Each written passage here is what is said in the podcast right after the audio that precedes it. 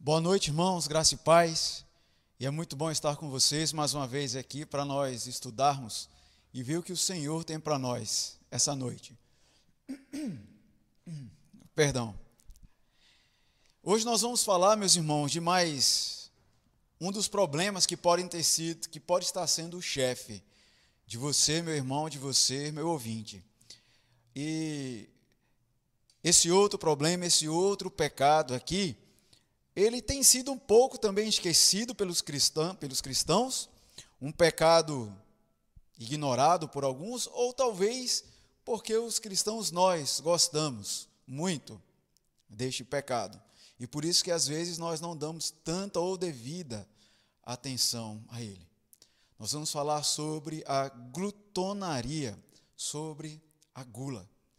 As estatísticas mostram, por exemplo, que os Estados Unidos hoje passam uma crise muito grande em relação à quantidade de pessoas com sobrepeso, com, que estão com o, o seu índice, né, o seu peso em relação ao seu corpo, a sua estatura, a sua, o seu sexo, a sua idade, acima do que os médicos, os nutrólogos e nutricionistas, eles têm considerado como normal ou esperado.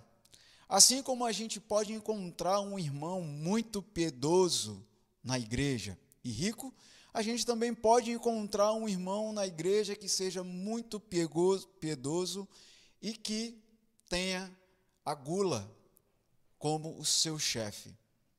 A gente vê isso e isso sim pode ser encontrado no meio do povo do Senhor. É certo que nem todos têm o mesmo metabolismo, nem todo mundo nasceu com um metabolismo que ah, já come e daqui a pouco ah, ele consegue é, gastar toda aquela energia de uma vez só ou rapidamente. É, de fato, nem todo mundo tem essa sorte, tem um corpo assim. Mas fato também é que nós não podemos colocar ah, toda essa responsabilidade em cima do metabolismo e culparmos e dizermos que a taxa do o, número de obesos que hoje existe nos Estados Unidos, por exemplo, é culpa de um metabolismo. A gente encontra então nessa situação, principalmente olhando para o povo de Deus, pessoas que adoram mais a comida do que ao Senhor Jesus. Muitas pessoas em nossa sociedade amam mais a comida e a alegria que a comida traz do que amam ao Senhor Jesus e a alegria que o Senhor Jesus traz. Então, diante de um quadro desse, amados, aonde a gente encontra pessoas com um número, uma quantidade tão grande de pessoas obesas, que se deliciam tanto e que amam tanto e se alegram tanto com a comida, mas também de uma sociedade que é escrava da magreza, que é obcecada pela magreza, é nítido nós vermos que hoje não existe uma boa relação entre desfrutar da comida e de adorar o Deus que providenciou essa comida.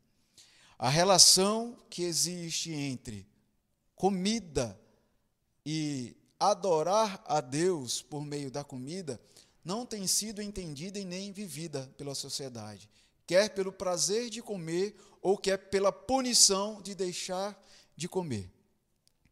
Então, hoje, nós vamos ver então como é que isso vai parar. Onde é que isso nos deixa como cristãos e qual a nossa relação entre ser cristão e a comida? E para nós considerarmos isso hoje, esse assunto, nós vamos ver o que a palavra de Deus nos apresenta sobre a gula.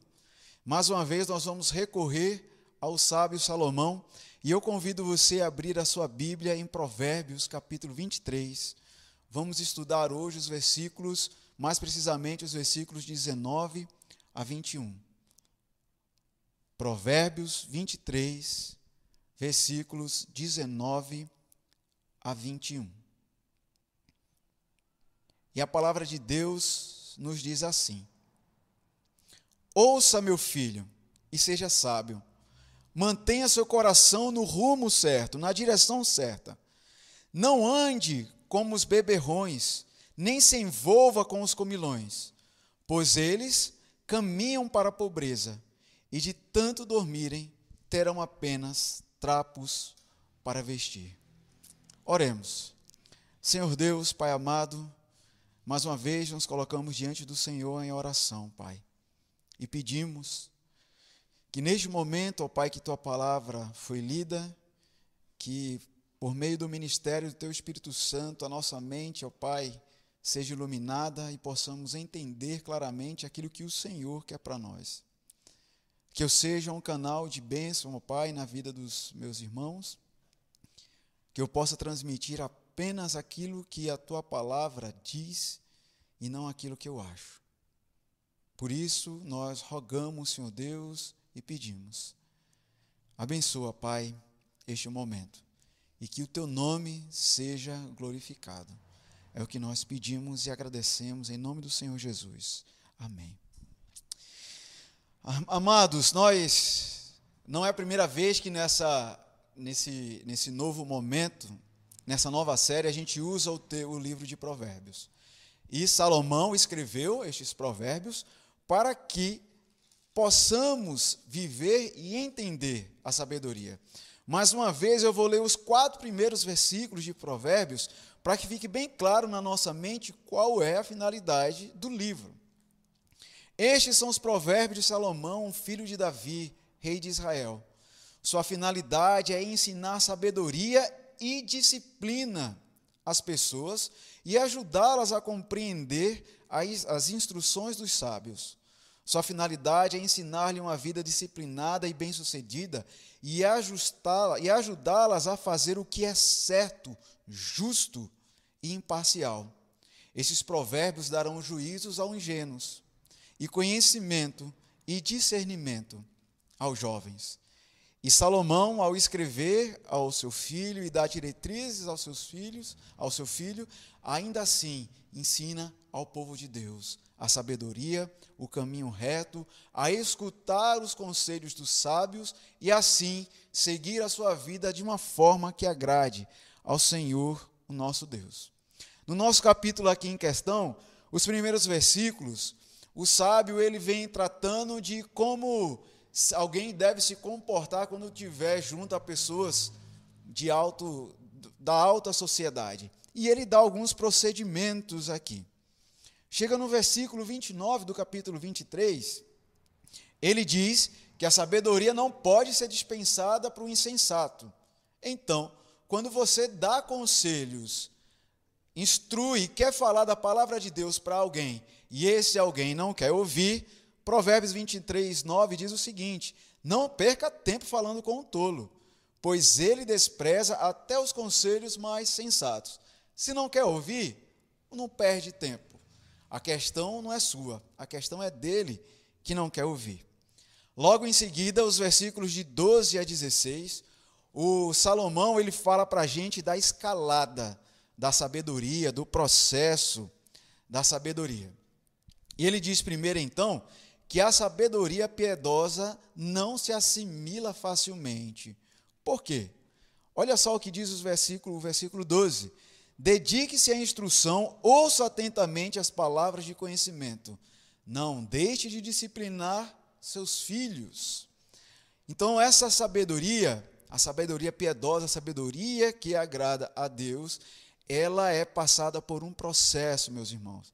Então, você que está me ouvindo, que tem filho, lembre-se, não é uma vez que você vai ensinar a seu filho e ele vai aprender logo isso é um processo difícil, ah, é um processo demoroso, né? um processo que precisa de tempo para se assimilar.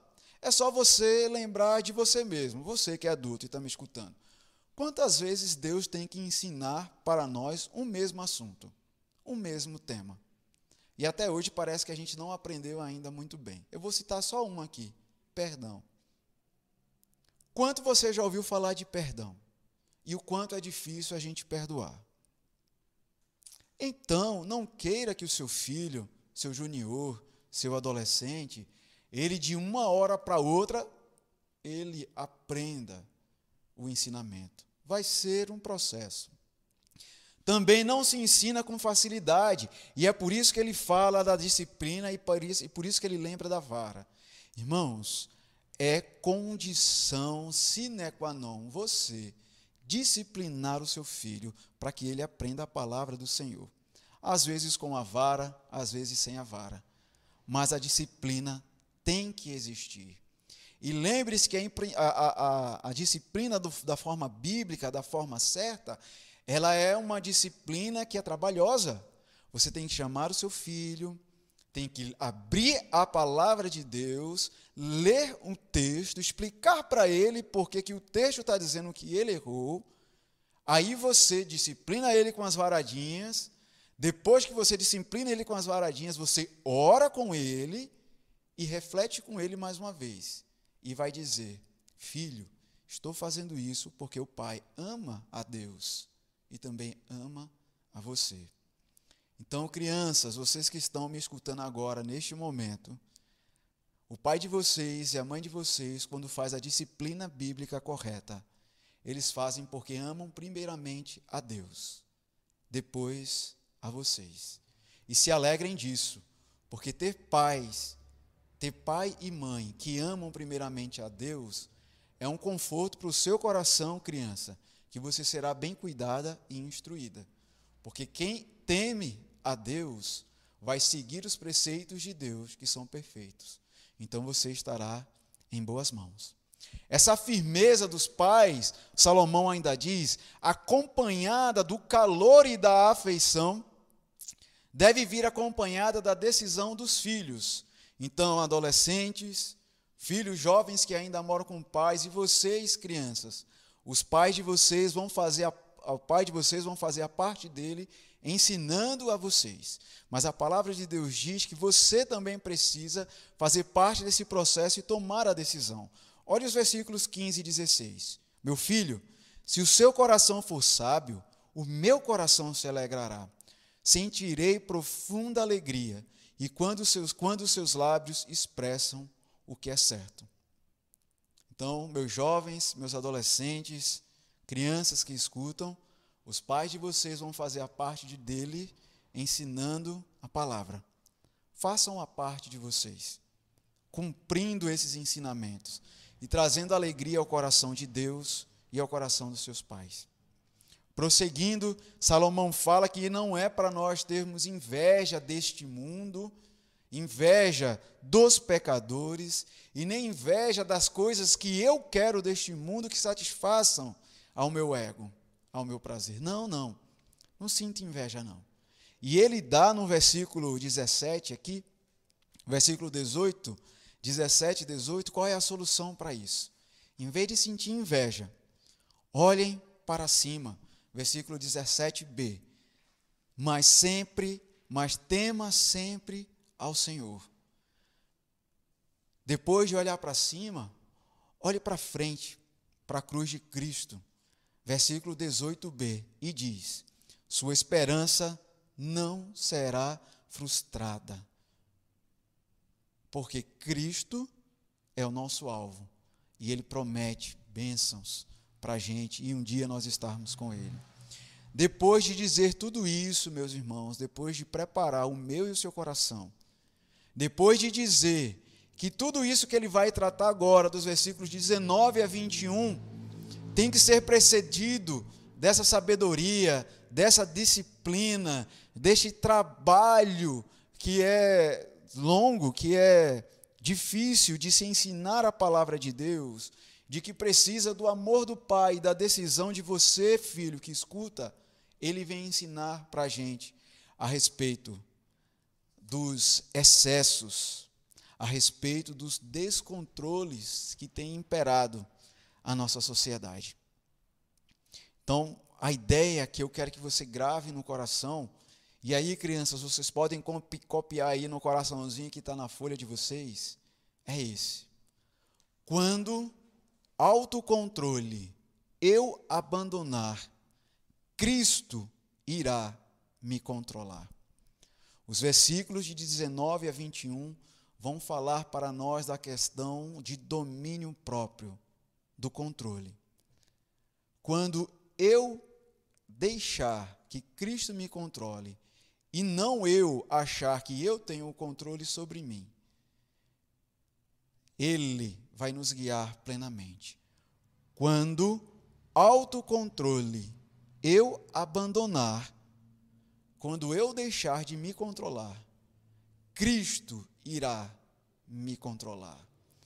A palavra de Cristo irá me controlar. A sabedoria de Cristo irá me controlar, não a minha sabedoria. E como é que a gente faz para abandonar este autocontrole e deixar Cristo nos controlar? É isso que os versículos de 19 a 21 nos ajudam. Então, o primeiro passo que nós temos que entender, e está aí também para vocês completarem, crianças, e guiarem, a sabedoria é o rumo certo. O que é rumo? É direção. Então, a sabedoria é a direção que eu devo seguir, é o rumo certo que eu devo seguir. Por que, que a sabedoria é o rumo certo que eu devo seguir? O próprio livro de Provérbios nos responde isso, queridos. Primeiro, porque a sabedoria vem do Senhor. E aí eu vou citar aqui os versículos e depois você anota e confere na sua Bíblia. Lá em Provérbios 2:6 diz que a sabedoria vem do Senhor. Por isso é que a sabedoria é o rumo certo. Essa sabedoria aqui, essa sabedoria que a gente fala, não é a sabedoria da tua experiência, da minha experiência, ou a sabedoria do que eu acho certo, ou a sabedoria dos especialistas. Não. É a sabedoria do Senhor, que está aqui nas Escrituras, para mim e para você. Por que, que a sabedoria é o rumo certo? Porque a sabedoria é para qualquer um que a deseja. Lá em Provérbios 9, versículos 4 e 16, vai dizer que qualquer um que quiser ter acesso a essa sabedoria pode ter. Olha que bênção, olha que maravilha. O Senhor Deus, Ele está aí, está aqui. A palavra dEle, a gente pode acessar a qualquer momento. Nós temos essa liberdade, esse privilégio no nosso país. E hoje nós temos também livre acesso ao nosso Senhor para aquele que reconhece Jesus como Salvador e se entrega.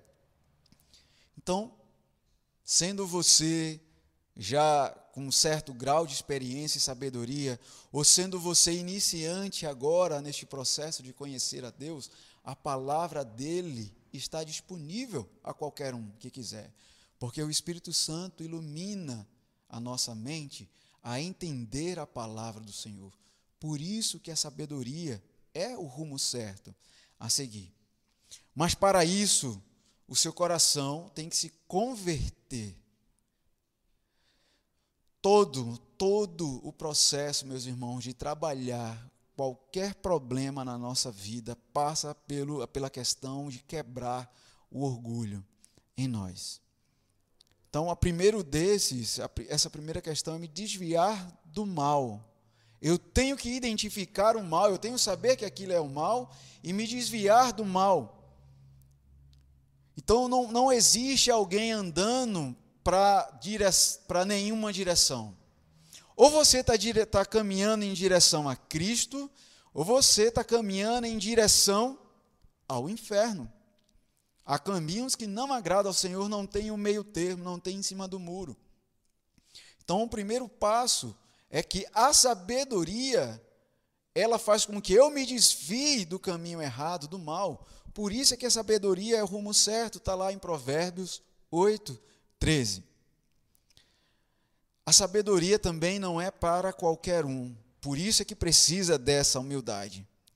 E para abandonar o caminho errado, eu preciso achar o caminho certo.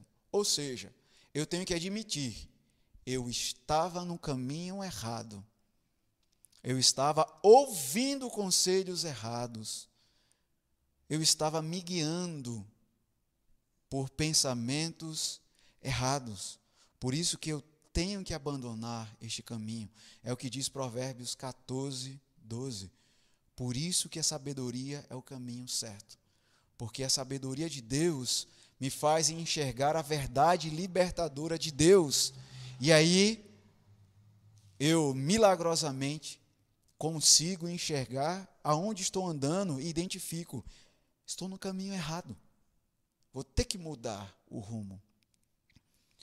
Eu tenho que me desvencilhar da minha sabedoria. É o que diz Provérbios 9, 14. Meus amados e, e queridos, vocês que me escutam, este é um dos processos mais difíceis. Porque é cada domingo que a gente fala aqui, é cada EBD que a gente traz um novo ensinamento. Eu não sei quantas vezes você para para analisar e se questionar: Deus, será que esse sou eu? Será que esse é o caminho que eu estou andando errado? Ou será que a sua postura é de não, isso não é para mim? Isso não é comigo. Jamais esse pecado aí eu, ah, de forma alguma eu sou, já eu tenho 30 anos de igreja. Não, isso não é para mim não. Esse menino aí nem sabe o que é que está falando. Olha também para o Azafinho e fala: "Ih, falta muito no lombo dele aí. Isso aí ele tá é bom, isso aí é bom para fulano ouvir. Não é bom para eu ouvir. A palavra do Senhor é perfeita.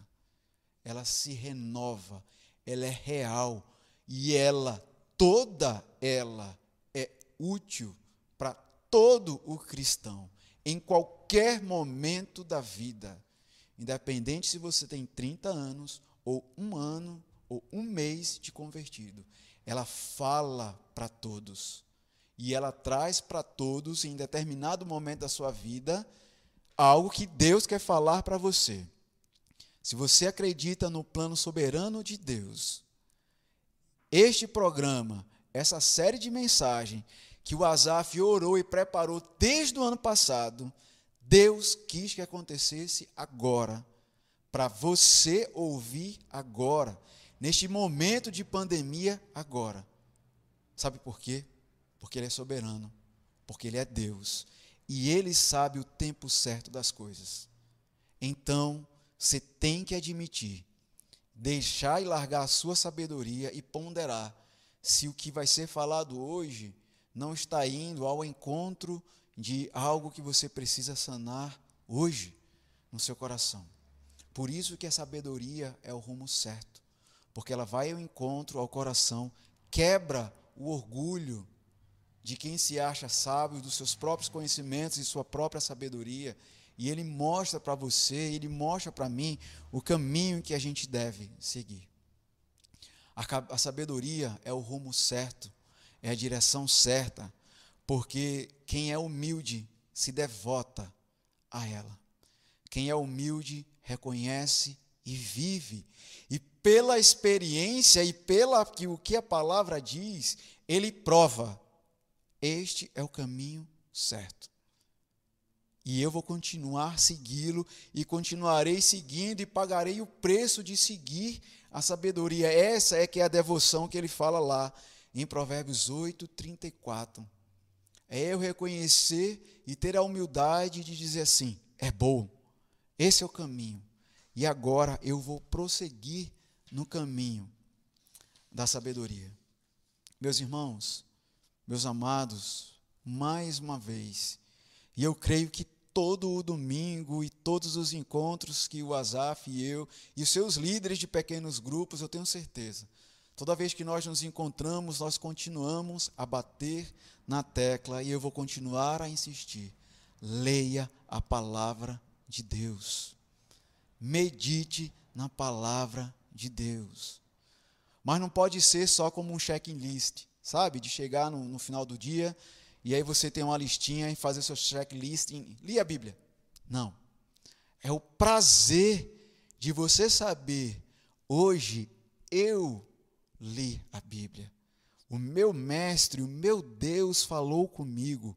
Hoje eu fui instruído de um pouco mais da porção do Senhor para mim. E isso me edificou, porque isso tocou o meu coração. E isso tem trazido e traz mudanças para mim. E aí você vai entender, de fato, o porquê que Salomão está dizendo que a sabedoria é o rumo certo. Isso tem que ser real na sua vida. Isso tem que ser real na minha vida. Porque senão, meus irmãos, a gente vai estar se assemelhando a fariseu. E vai simplesmente ser igual àqueles que acham que é crente porque põe uma Bíblia embaixo do braço e vem para a igreja, senta no banco, ouve e volta para sua casa e faz coisas certas. Não. Essa devoção e essa certeza de que está no rumo certo é porque você tem a convicção de que a palavra de Deus é alimento e que quando você abre, Deus fala com você e naquele momento Deus te exorta, ao mesmo tempo te revigora, ao mesmo tempo traz esperança. Porque a gente tem a certeza que está seguindo a sabedoria divina e que com certeza, com certeza, com certeza, se eu seguir o que o meu Deus diz, eu não tenho dúvidas, eu estarei no rumo certo. No rumo certo, inclusive, para vencer a glutonaria e a vencer os excessos da nossa vida. Por isso, meus amados, olha aí mais uma vez. Quando o autocontrole eu abandonar, Cristo irá me controlar. Quando o autocontrole eu abandonar, Cristo irá me controlar. Quando a sua sabedoria você abandonar, a sabedoria de Cristo irá te controlar. Por isso, Salomão, o sábio, ele agora fala que a sabedoria é o rumo certo e ele aponta que a falta de controle é o rumo errado. Ele primeiro apontou para a gente a solução e o caminho. E agora ele vai dizer o contra, a contrapartida disso. A sabedoria é o rumo certo, porque a falta de controle é o rumo errado. Eu vou ler então com vocês aqui, meus irmãos, os versículos 20 a 21 mais uma vez. Não ande com os beberrões, nem se envolva com os comilões, pois eles caminham para a pobreza, e de tanto dormirem, terão apenas trapos para vestir. É certo que aqui o contexto que Salomão está falando é no contexto de festa e de farra, e alguém que vai e vive, vive até de forma ah, um vadio, de forma vadia, e, e se entrega a, a viver para comer, se, se embebedar, dormir, acordar e viver só nessa sequência aí. Mas aqui nesse texto a gente encontra esses descontroles e encontra então o pecado da glutonaria. Mas vamos primeiro definir o que é que é gula. Gula é o ato de comer além do necessário, não só comer. Comer e beber além do necessário. É a falta de autocontrole em relação a bebidas e a alimentos. Tá? Então, a, talvez o, o, o, primeiro, o primeiro paradigma que você tem que vencer aí é que o glutão é aquele que só come muito. Não. Glutão é aquele que come e bebe muito com, sem esse autocontrole. Né? Lembre-se que a palavra autocontrole aqui é o autocontrole gerado por Deus. O autocontrole que eu pedi para você gravar no coração é o controle que você acha que exerce sobre você por sua conta, por sua conta própria e por sua é, sabedoria. O controle, o autocontrole aqui que nós temos que ter é o autocontrole dado pelo Espírito Santo de Deus que nos capacita com o domínio próprio. Então não é algo nosso, é algo que Deus dá a nós, é dependência direta de Deus. Para alguns, queridos, é, este comer demais ou beber demais é por causa do prazer que isso gera. Então, comer e beber deixou de ser algo, sim, prazeroso e que nos sacia, para ser a fonte de alegria dessa pessoa. Então, tem essa diferença. Deus nos dotou disso, sim. Nós sentimos prazer ao comer, nós sentimos prazer ao beber uma bebida boa ou uma comida boa. Não é pecado sentir esse prazer ao se alimentar. A questão aqui é esta alegria supera muito a alegria que Deus dá. E por isso você perde o controle, você muda o foco. E o foco está em comer só pelo prazer de comer e viver de prazer de comer ou viver de prazer de beber. A gula não é um assunto tão tocado na Bíblia. Se você for pesquisar aí na sua Bíblia depois, tanto no Novo ou no Antigo Testamento, a gula não é tão falada. A, a, princípio, só quatro textos apresentam a palavra diretamente gula, mas vários outros trechos, textos traz esse princípio de gula. E a gula sempre aparece ligado à embriaguez.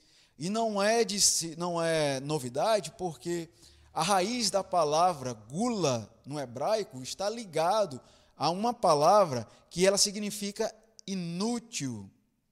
Por quê? Porque a pessoa que vive se embriagando, ela tem uma vida de inutilidade. Qual é a utilidade de viver embriagado? Nenhuma.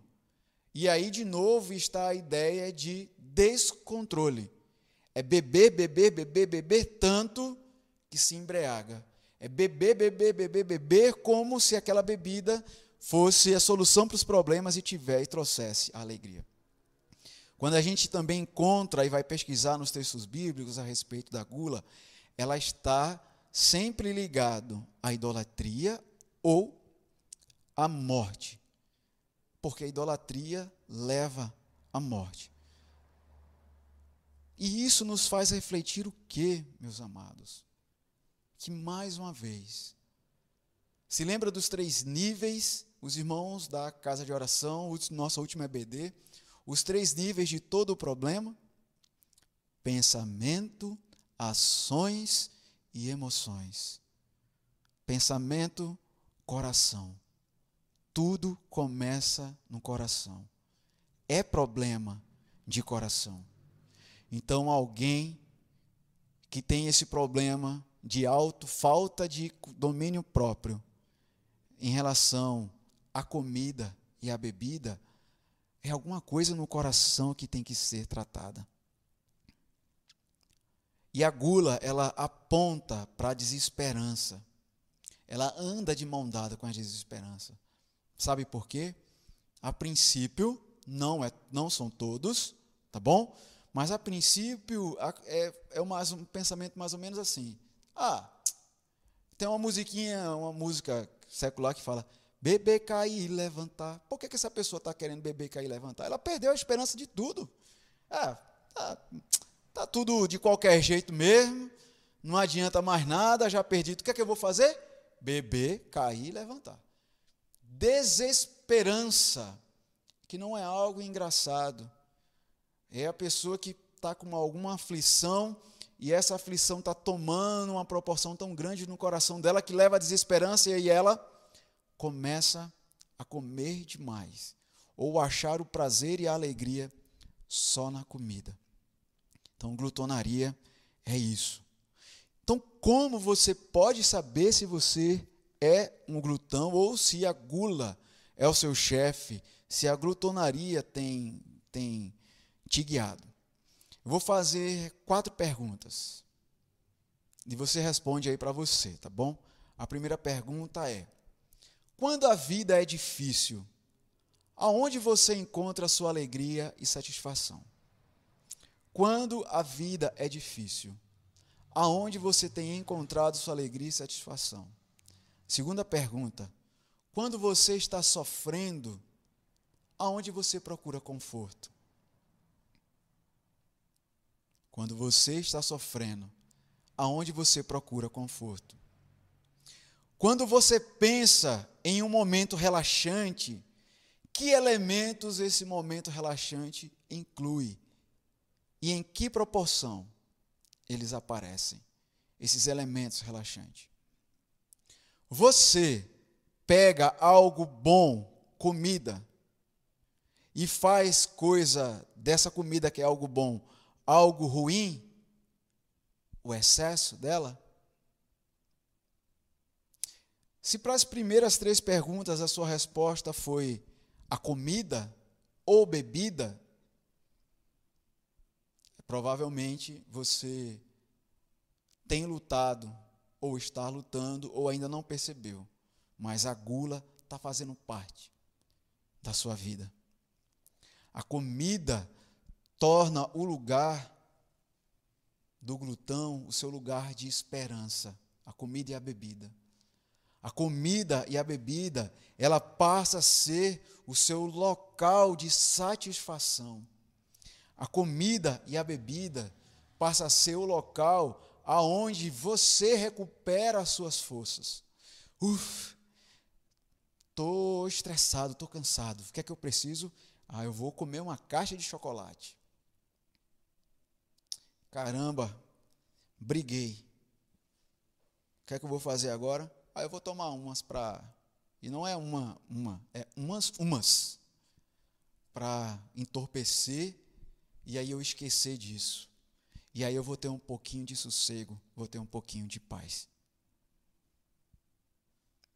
Então, quando a resposta àquelas três perguntas, meus irmãos, meus amados, é a comida, é porque provavelmente isso é o seu lugar de receber alegria, é o seu lugar de receber satisfação e o seu lugar de receber força. Você luta contra a gula, se for isso. Mas preste bem agora no que eu vou lhe dizer então, tá? Se a gula é um problema do coração e se está ligado ao momento e ao lugar que você recebe alegria, recebe satisfação e recebe força, quer dizer que uma pessoa magra pode ser glutona, pode ser glutão.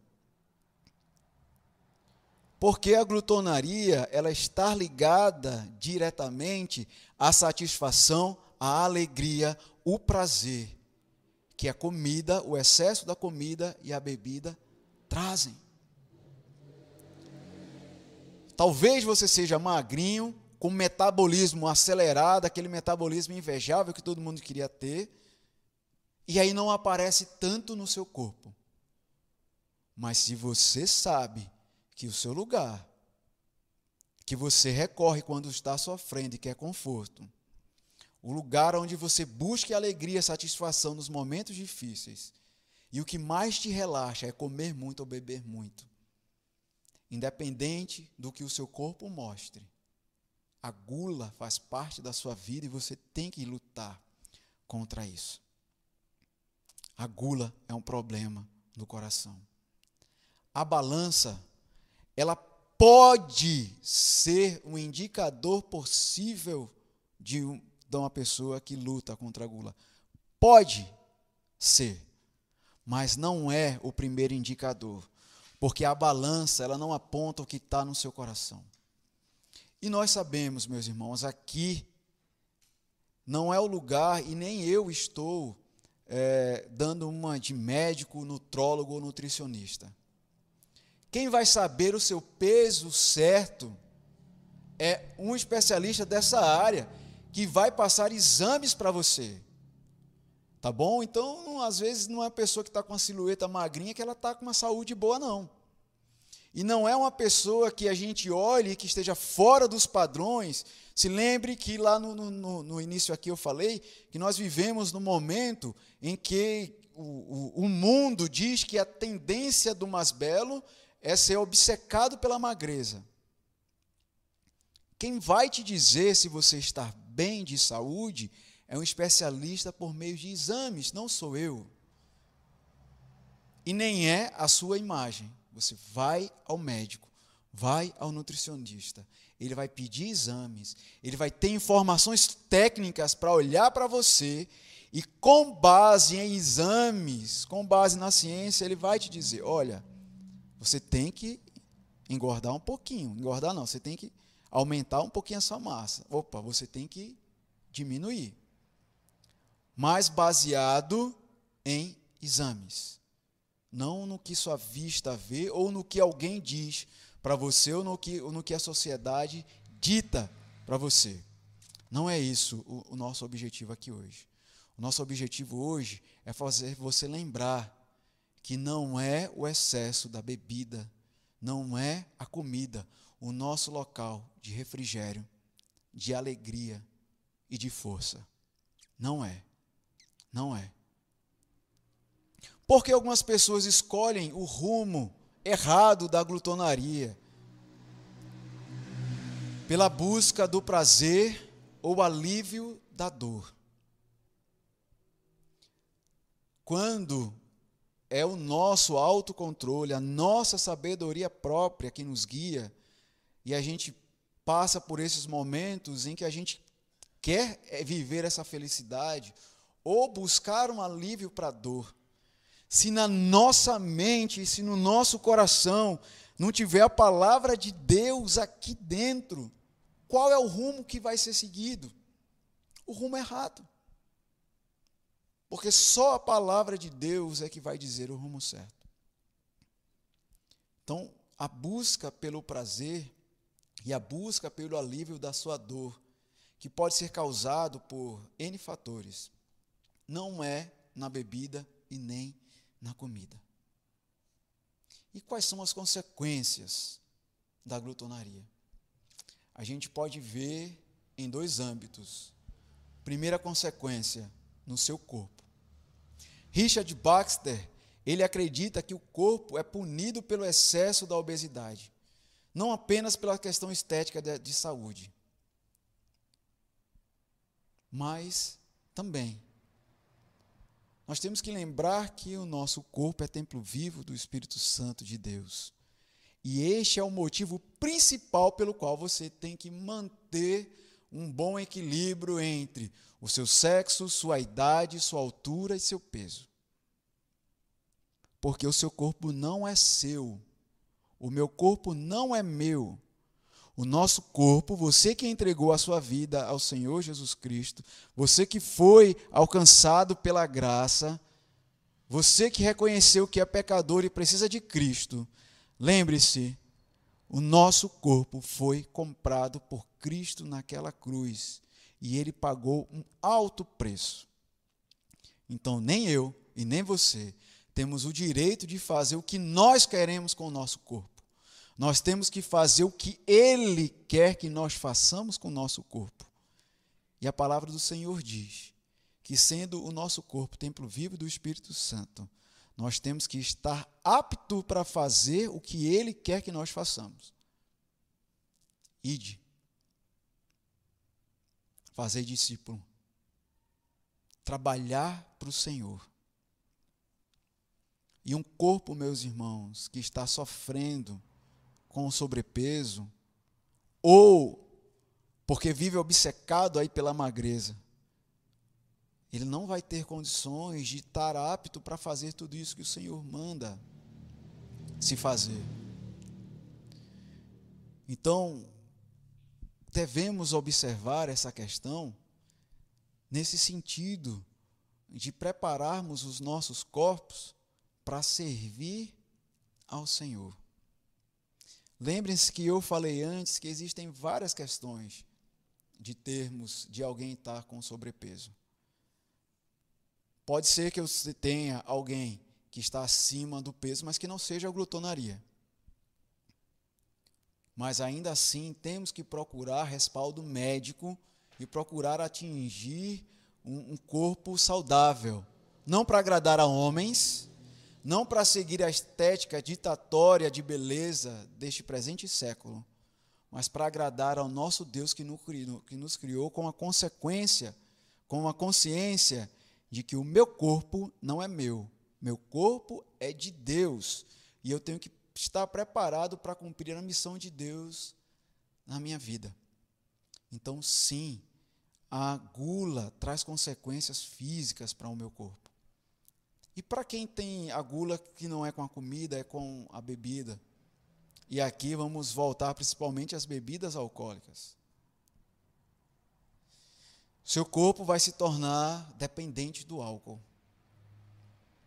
Depois você pesquise e veja pessoas se livrando do processo de, de, da dependência do álcool, eles passam por um momento de abstinência, o corpo sente este momento em que quem, quem era ah, viciado, quem tinha escravo deste pecado, ele vai se libertando aos poucos, o corpo sente.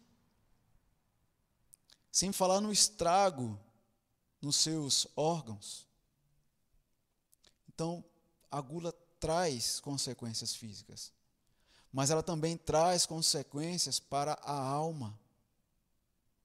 Richard Baxter diz que a alma é envenenada pelo prazer excessivo que a gula proporciona. Então, é pecado. E pecado está diretamente ligado à alma.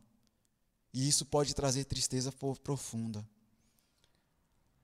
Você pode ter uma perspectiva bíblica errada de si mesma, de si mesmo. E isso afeta a sua alma. Uma perspectiva bíblica errada de você mesmo. Além do que, você pode ferir outras pessoas. E isso também é um problema, não também para a sua alma, mas vai afetar diretamente a alma de outras pessoas. Amados, eu, eu conheço uma pessoa que ela sim sofre com esse pecado da gula. E o descontrole dessa pessoa é tão grande que quando chega a hora de fazer as refeições e essa pessoa sente o cheiro da comida, bate algo assim, é tão estranho de ver, que essa pessoa sai correndo para o prato, prato de comida, põe desesperadamente a comida e come desesperadamente a comida como se a comida fosse fugir do prato e ele tem que comer antes que a comida. Ah, e depois que termina é. Uh, gula. Gula. E às vezes é algo tão sensível porque o orgulho está tão intrínseco em nós, está tão intrínseco na pessoa que luta contra isso, que quando você vai falar com ela, e espero que se você for falar com alguém assim, fale em amor, porque a palavra de Deus diz que a gente tem que falar em amor, ela não vai querer ouvir. Ela não vai querer aceitar. Muitas vezes vai dizer que você está sendo preconceituoso. Mas o que é o que a palavra de Deus diz? Então temos que ter sabedoria para lidar com esses casos. E se você que está me ouvindo, por um acaso está se identificando com isso, e se alguém for te exortar ou já te exortou em amor, não fique com raiva dela, não. Pare, ore, confronte o que foi dito à luz das Escrituras, veja se há verdade, e se tiver a verdade de Deus, se renda. Não resista não resista. É impossível não haver sofrimentos, meus amados, meu amigo, você que me escuta. Neste mundo é impossível você não sofrer. Impossível você não sentir tristezas.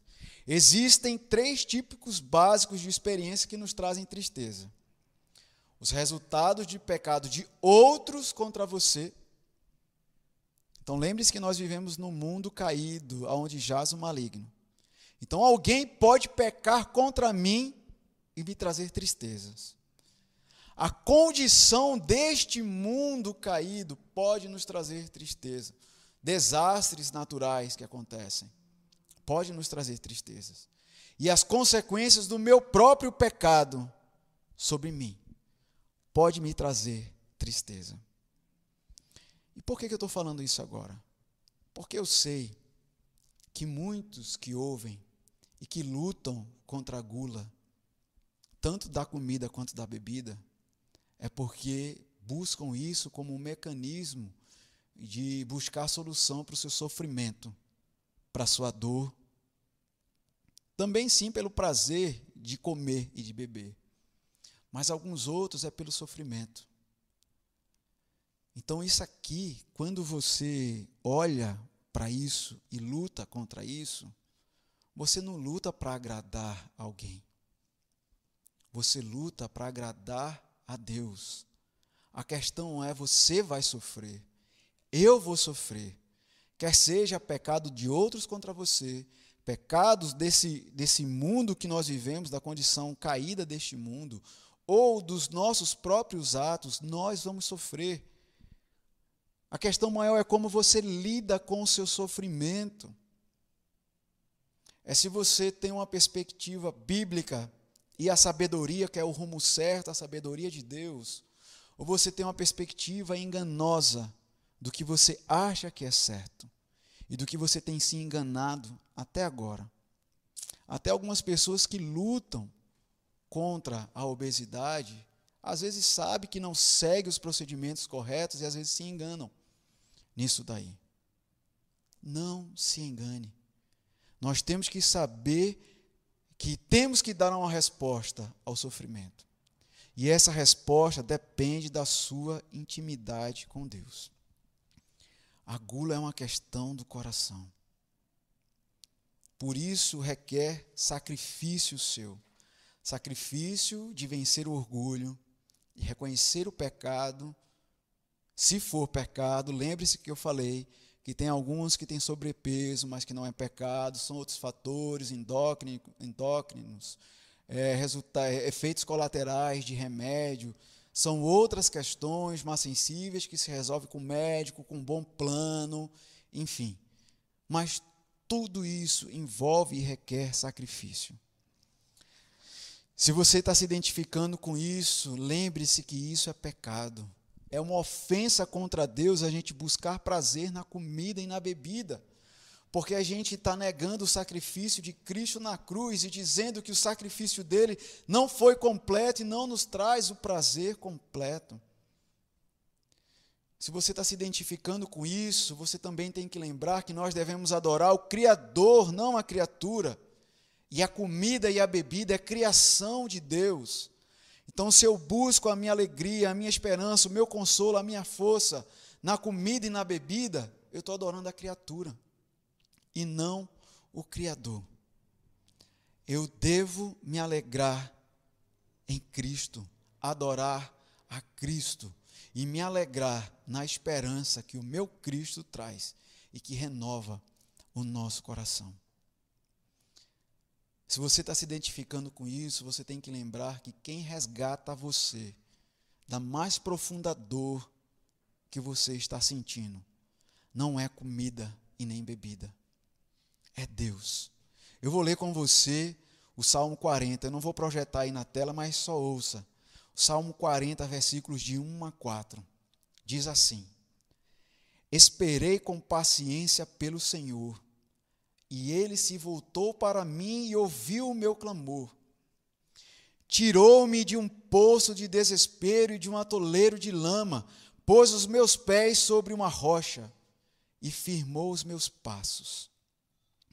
Deu-me um novo cântico para entoar, um hino de louvor a nosso Deus. Muitos verão o que ele fez e temerão e confiarão no Senhor. Como é feliz o que confia no Senhor, que não depende dos arrogantes, nem dos que se desviam para a mentira. O Senhor é quem nos resgata. E essa semana, eu fazendo os meus devocionais, eu ouvi o hino da harpa cristã e tem totalmente tudo a ver e ligado.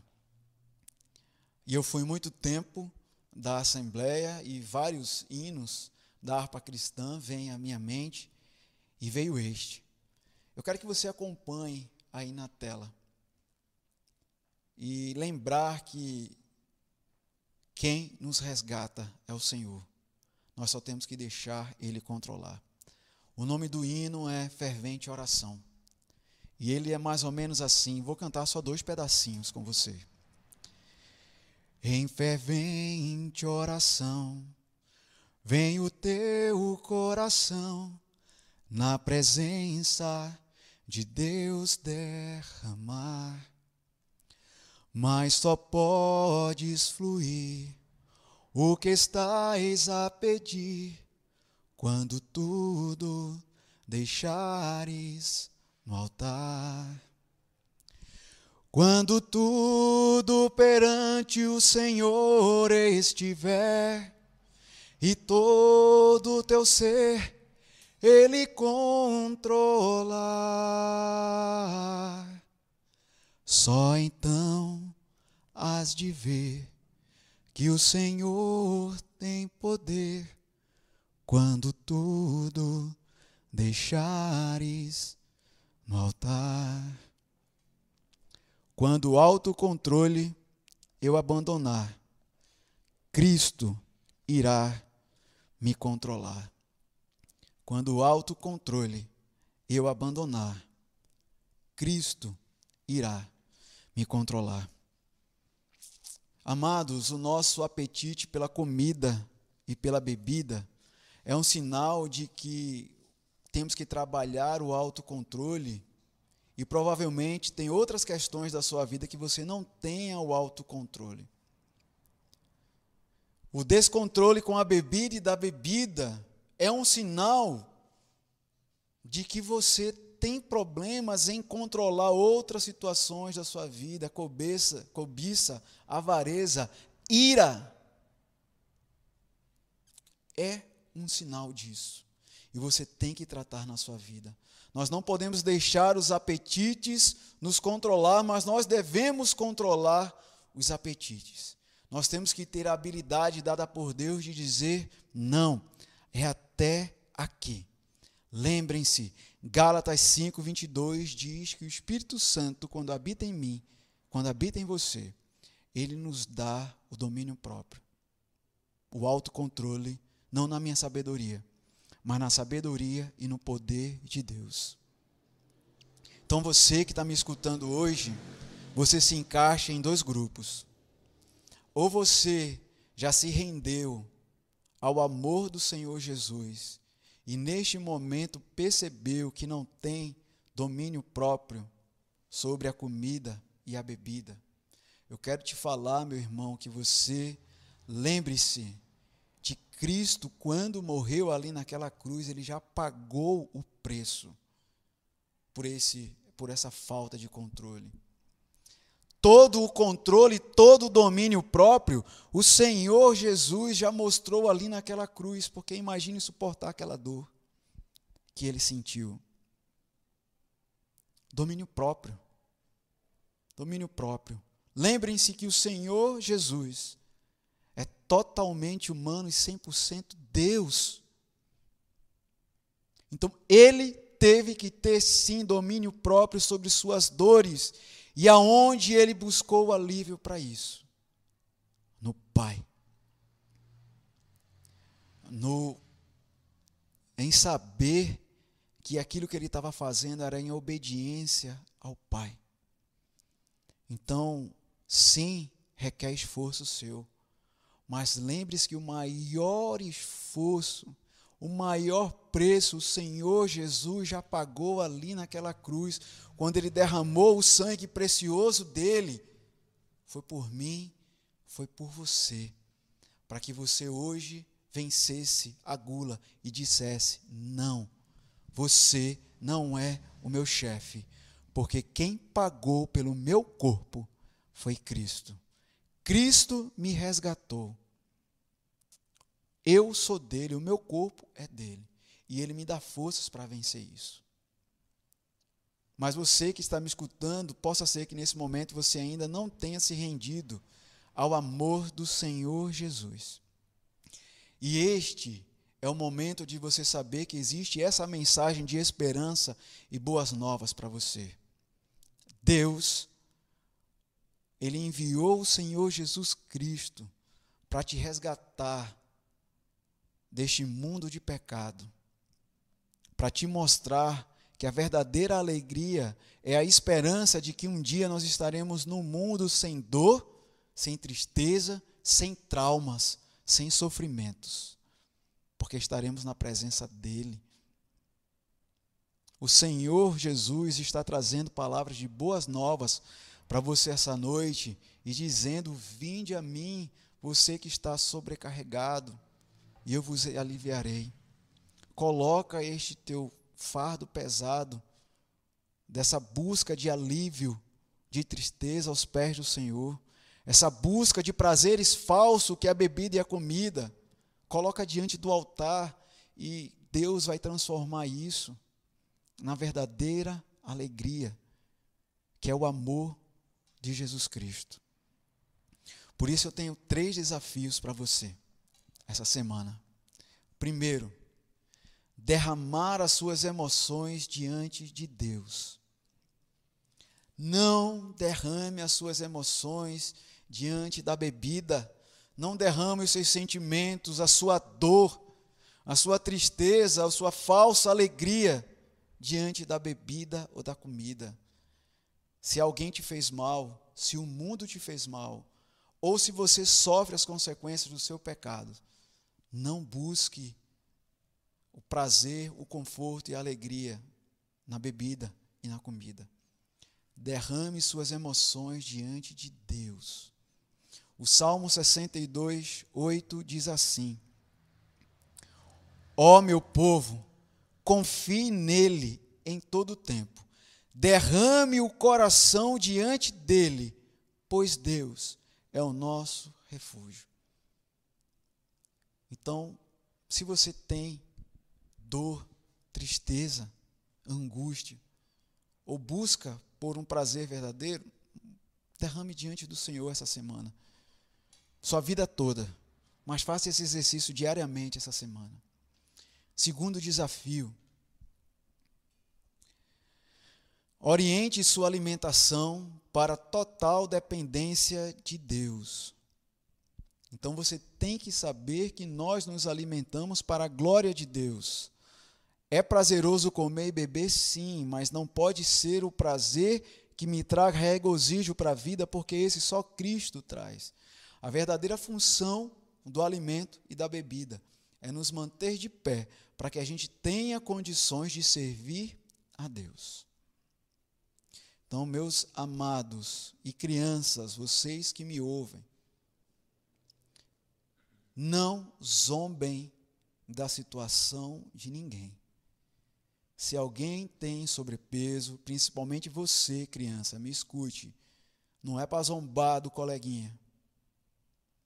Não, não é para apontar, não é para rir. É para orar. Orar e ajudá-lo nessa caminhada de mostrar que nós temos que nos alimentar da forma certa, da forma adequada, porque Deus nos deu o alimento para que a gente pudesse ter uma qualidade de vida para servi-lo e adorá-lo, não para satisfazer. Zombar não leva ninguém a lugar algum. Então, ore e ajude o seu colega. Isso tanto são para os menorzinhos quanto os maiorzinhos. Por último, troque as práticas autodestrutivas para a saúde pela misericórdia de cura do grande médico. Quais são essas práticas autodestrutivas? Comer demais ao ponto de ficar com sobrepeso, beber demais ao ponto de me embriagar e buscar a saída para o meu problema. Não.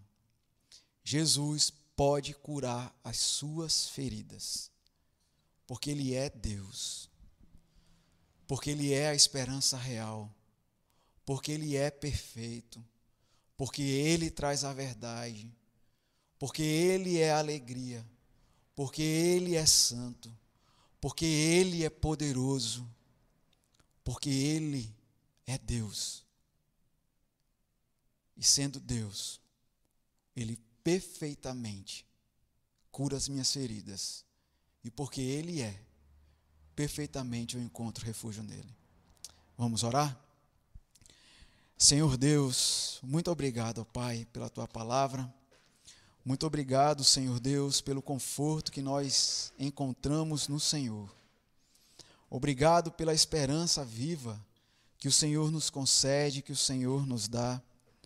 Obrigado porque, mesmo sabendo que lutamos, e se alguém luta contra isso, o Senhor é a esperança, o Senhor é o conforto, e nós não estamos perdidos.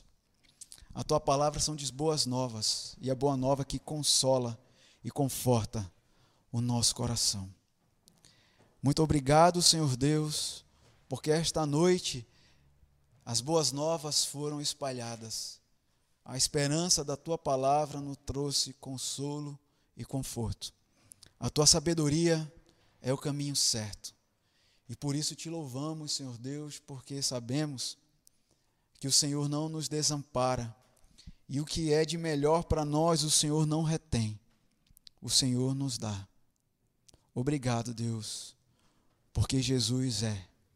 Obrigado, porque Ele é tudo que nós precisamos, Ele é tudo o que eu preciso, Ele é tudo para mim, Ele é tudo para nós. Ele é. Em nome de Jesus. Amém.